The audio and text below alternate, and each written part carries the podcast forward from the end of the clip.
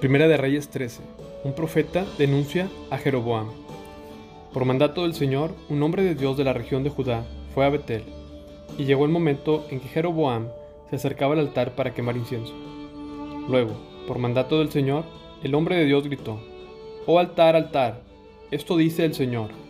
En la dinastía de David nacerá un niño llamado Josías, quien sacrificará sobre ti a los sacerdotes de los santuarios paganos que vienen aquí a quemar incienso, y sobre ti se quemarán huesos humanos. Ese mismo día, el hombre de Dios dio una señal para demostrar que su mensaje era verdadero y dijo, el Señor ha prometido dar una señal. Este altar se partirá en dos y sus cenizas se derramarán en el suelo. Cuando Jeroboam oyó al hombre de Dios hablar contra el altar de Betel, el rey lo señaló con el dedo y gritó, detengan a este hombre pero al instante la mano del rey se paralizó en esa posición y no podía moverla. En ese mismo momento se produjo un enorme grieta en el altar y las cenizas se desparramaron tal como el hombre de Dios había predicho en el mensaje que recibió del Señor. Entonces el rey clamó al hombre de Dios, Te ruego que le pidas al Señor tu Dios que me restaure la mano. Así que el hombre de Dios oró al Señor y la mano quedó restaurada y el rey pudo moverla otra vez. Después el rey dijo al hombre de Dios, ven al palacio conmigo, come algo y te daré un regalo. Pero el hombre de Dios le dijo al rey, aunque me dieras la mitad de todo lo que posees, no iría contigo. No comería ni bebería nada en este lugar, porque el Señor me ordenó, no comas ni bebas nada mientras estés allí, y no regreses a Judá por el mismo camino. Así que salió de Betel y volvió a su casa por otro camino. Sucedió que había un profeta anciano que vivía en Betel, y sus hijos fueron a contarle lo que el hombre de Dios había hecho en Betel ese día.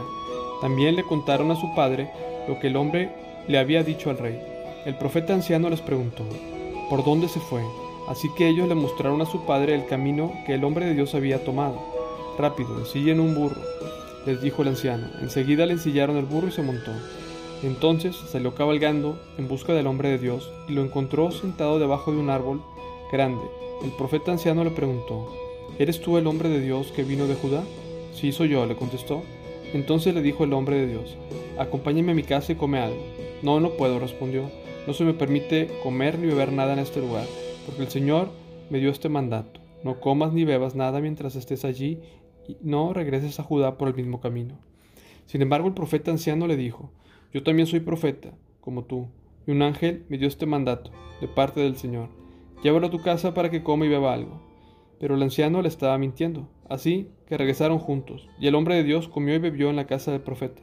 Mientras estaban sentados en la mesa, vino un mandato del Señor al profeta anciano, quien le gritó al hombre de Dios de Judá, Esto dice el Señor, has desafiado la palabra del Señor y desobedecido el mandato que el Señor tu Dios te dio. Regresaste a este lugar para comer y beber, donde Él te dijo no comieras ni bebieras. Por eso tu cuerpo no será enterrado en la tumba de tus antepasados. Cuando el hombre de Dios terminó de comer y beber, el profeta anciano enseñó su propio burro y se lo dio. Y el hombre de Dios siguió su camino. Mientras viajaba, le salió al paso un león y lo mató. Su cuerpo quedó tirado en el camino y tanto él como el burro como el león estaban junto al cadáver. Unas personas que pasaban por allí al ver el cuerpo tirado en el camino y al león parado junto a él, fueron para dar la noticia a Betel, donde vivía el profeta anciano. Cuando el profeta oyó la noticia dijo, es el hombre de Dios que desobedeció el mandato del Señor. El Señor cumplió su palabra al hacer que león lo atacara y lo matara. Luego el profeta dijo a sus hijos, ensíllenme un burro.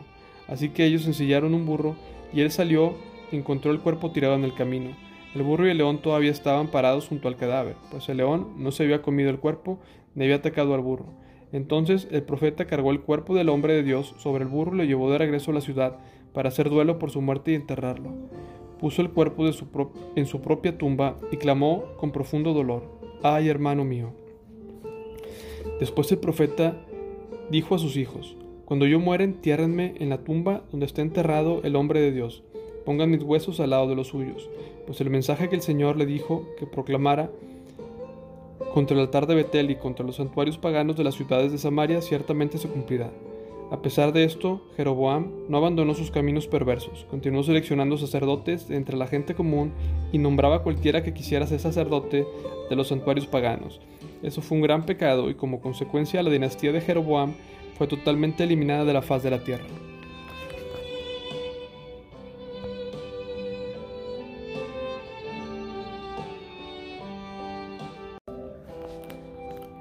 Profecía de Ahías contra Jeroboam. En ese tiempo Abías, hijo de Jeroboam, se enfermó gravemente. Por eso Jeroboam le dijo a su esposa, disfrázate para que nadie se dé cuenta que eres mi esposa y ve a ver al profeta Ahías en Silo, el hombre que me dijo que yo sería rey. Llévale de regalo diez hogazas de pan, algunos pasteles y un frasco de miel y pregúntale qué le sucedería al niño. Entonces la esposa de Jeroboam fue a la casa de Ahías en Silo el hombre ya era anciano y no podía ver, pero el Señor le había dicho, la esposa de Jeroboam vendrá aquí haciéndose pasar por otra persona. Ella te preguntará acerca de su hijo porque está muy enfermo. Tal es la respuesta que yo te doy. Así que cuando Ahías oyó los pasos de la mujer en la puerta le dijo, entra esposa de Jeroboam, ¿por qué te haces pasar por otra persona? Luego dijo, tengo malas noticias para darte. Llévale a Jeroboam, tu esposo, este mensaje del Señor, Dios de Israel. Yo te saqué de entre la gente común, te hice gobernador de mi pueblo Israel. Te arranqué el reino a la familia de David y te lo entregué a ti. Pero tú no has sido como mi siervo David, quien obedeció mis mandatos y me siguió con todo el corazón y siempre hizo lo que yo quería. Tú has hecho cosas más malignas que todos los que vivieron antes que ti. Te has hecho otros dioses y me has enfurecido con tus becerros de oro. Como me has dado la espalda, traeré desastre sobre tu dinastía, destruiré a cada uno de tus descendientes varones, tanto esclavos como libres en todo Israel. Consumiré tu dinastía real como se quema la basura, hasta que toda haya desaparecido. A los miembros de la familia de Jeroboam que mueran en la ciudad se los comerán los perros, y a los que mueran en el campo se los comerán los buitres. Yo el Señor he hablado. Después Ahías le dijo a la esposa de Jeroboam, regresa a tu casa, cuando entres a la ciudad, el niño morirá. Todo Israel llorará su muerte y lo enterrará. Él será el único miembro de tu familia que tendrá un entierro apropiado porque ese niño es lo único bueno que ve el Señor, Dios de Israel, en toda la familia de Jeroboam. Además, el Señor levantará un rey sobre Israel que destruirá a la familia de Jeroboam. Esto sucederá hoy, ahora mismo. Luego el Señor sacudirá a Israel como una corriente agita los juncos. Él desarraigará a los israelitas de esta buena tierra que les dio a sus antepasados, y los esparcirá más allá del río Éufrates, porque ellos han enfurecido al Señor con los postes que levantaron para rendir culto a la diosa Acera. Él abandonará a Israel, debido a que Jeroboam pecó e hizo que Israel pecara con él. Entonces la esposa de Jeroboam regresó a Tirsa, y el niño murió en el momento en que ella atravesaba la puerta de su casa. Todo Israel lo enterró y lloró su muerte, tal como el Señor había prometido por medio del profeta Ahías. Los demás acontecimientos del reinado de Jeroboam, con todas sus guerras y la forma en que, el en que él gobernó, están registrados en el libro de la historia de reyes de Israel. Jeroboam reinó 22 años en Israel. Cuando Jeroboam murió, su hijo Nadab lo sucedió en el trono.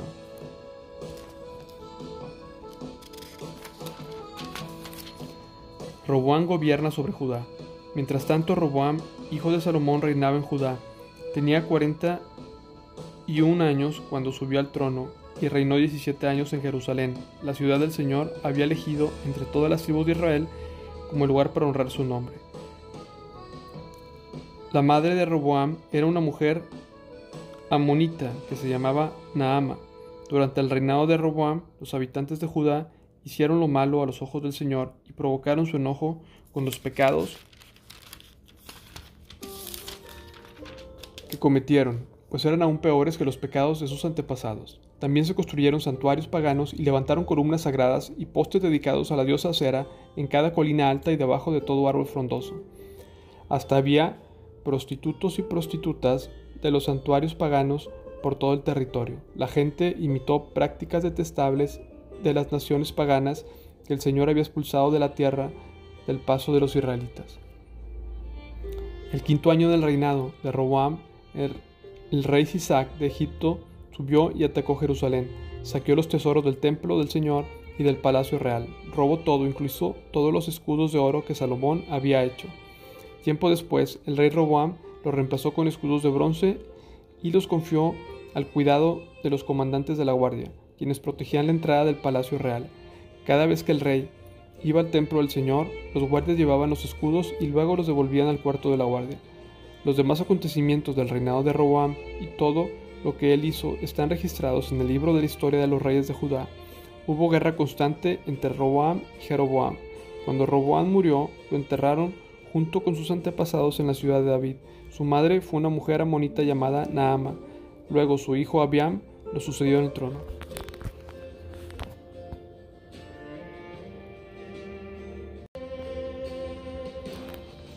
Primera de Reyes 15. Abiam gobierna sobre Judá. Abiam comenzó a gobernar Judá en el año 18 del reinado de Jeroboam en Israel. Reinó en Jerusalén tres años, su madre se llamaba Maaca y era nieta de Absalón. Abiam cometió los mismos pecados que había cometido su padre antes de él, y no fue fiel al Señor, su Dios, como lo había sido su antepasado David. Pero por amor a David, el Señor, su Dios, permitió que sus descendientes siguieran gobernando, brillando como una lámpara, y le dio un hijo a Abiam para que reinara Jerusalén después de él. Pues David había hecho lo que era agradable a los ojos del Señor y obedeció los mandatos del Señor durante toda su vida, menos en el asunto de Urias elitita. Hubo guerra entre Abiam y Jeroboam durante todo el reinado de Abiam. Los demás acontecimientos del reinado de Abiam y todo lo que él hizo están registrados en el libro de la historia de los reyes de Judá. Hubo guerra constante entre Abiam y Jeroboam. Cuando Abiam murió, lo enterraron en la ciudad de David, luego su hijo Asa lo sucedió en el trono. Asa gobierna sobre Judá.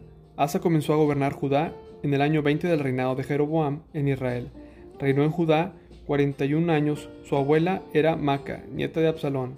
Asa hizo lo que era agradable a los ojos del Señor, igual que su antepasado David. Expulsó de la tierra a los prostitutos y prostitutas, los santuarios paganos, y se deshizo de todos los ídolos que habían hecho sus antepasados. Hasta quitó a su abuela Maca de su puesto de reina madre porque ella había hecho un poste obsceno dedicado a la diosa Acera. Derribó el poste obsceno y lo quemó en el valle de Cedrón. Aunque no se quitaron los santuarios paganos, el corazón de Asa se mantuvo totalmente fiel al Señor durante toda su vida. Llevó al templo del Señor la plata, el oro, los diversos objetos que él y su padre habían dedicado. Hubo guerra constante entre Asa, rey de Judá, y Basa, rey de Israel. El rey Basa de Israel invadió Judá y fortificó Ramá, para que nadie pudiera entrar y salir del territorio del rey Asa en Judá. En respuesta, Asa tomó toda la plata y todo el oro que quedaba en los tesoros del templo del Señor y del palacio real, y encargó a uno de sus funcionarios que le enviaran todo a Ben-Hadad, hijo de Tabrimón, hijo de Gesión, rey de Aram, que gobernaba en Damasco, junto con el siguiente mensaje. Hagamos un tratado, tú y yo, como hicieron tu padre y mi padre. Mira, te envió de regalo plata y oro, rompe el tratado con el rey Basa de Israel para que me deje en paz.